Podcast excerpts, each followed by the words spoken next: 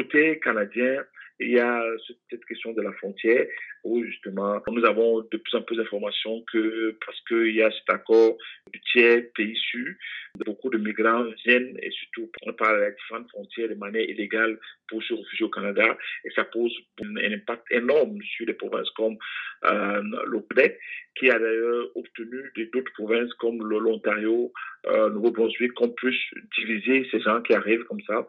Alors l'idée serait que euh, les États-Unis fassent leur part pour empêcher que justement la frontière euh, canadienne soit faite, mise à mal comme c'est le cas aujourd'hui. Alors c'est un enjeu énorme, euh, même à l'intérieur du Canada, parce que justement cela dure depuis un certain temps dans ce qu'on appelle le chemin Roxham au niveau du Québec. Et là, les, autorités québécoises sont un peu débordées et elles ont requis l'assistance d'autres provinces, mais le, problème commence à vraiment se poser. Donc la question du tiers pays sur, sur cet accord-là vraiment qui a amené beaucoup de réfugiés chez nous est enjeu principaux euh, pour le Canada. Il y a eu de nombreux accrochages entre Washington et Ottawa sur la question commerciale. Euh, sur quelle base les deux dirigeants peuvent reconstruire la confiance? Oui, euh, la, la, question commerciale, surtout, un des éléments importants que nous avions, c'est-à-dire que le, pipeline Keystone, euh, pipeline qui devait transporter le, pétrole brut des sables bitumineux d'Albertin